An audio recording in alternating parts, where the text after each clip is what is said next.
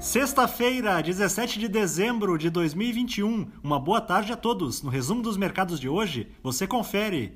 O Ibovespa terminou o dia em baixa de 1,04% aos 107.201 pontos, puxado pela cautela que tomou conta dos mercados, depois que diversos bancos centrais decidiram endurecer o discurso nos últimos dias, com o objetivo de controlar a forte elevação da inflação pelo mundo. Na semana, a bolsa acumulou perda de 0,52%.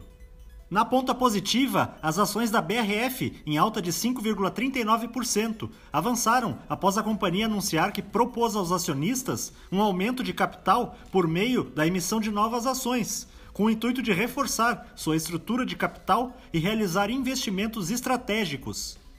Na ponta negativa, as ações da Edux, em baixa de 8,29%, recuaram diante da insatisfação dos investidores com a operação de empréstimo contratada pela empresa, que irá pagar juros a uma taxa de CDI mais 1,30% ao ano.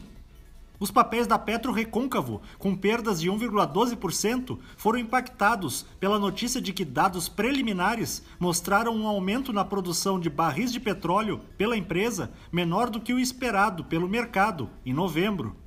O dólar à vista, às 17 horas, estava cotado a R$ 5,68, estável em relação a ontem. Já no exterior, as bolsas asiáticas fecharam majoritariamente em queda após o Banco Central japonês anunciar que o seu programa de compra de títulos corporativos irá se encerrar em março de 2022. No Japão, o índice Nikkei teve baixa de 1,79%. Na China, o índice Xangai Composto caiu 1,16%. Os mercados na Europa encerraram na maioria em baixa, em função da preocupação dos investidores com a escalada global da inflação. Na Alemanha, o índice de preços ao produtor saltou 19,2% em novembro, na comparação anual, tendo sua maior alta em 70 anos. O índice Eurostock 600 teve perda de 0,56%.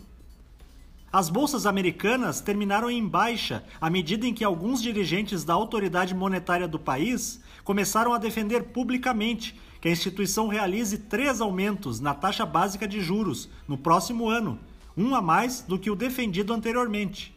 O Dow Jones caiu 1,48%, o Nasdaq teve baixa de 0,07% e o S&P 500 recuou 1,03%. Somos do time de estratégia de investimentos do BB e diariamente estaremos aqui para passar o resumo dos mercados. Uma ótima noite a todos!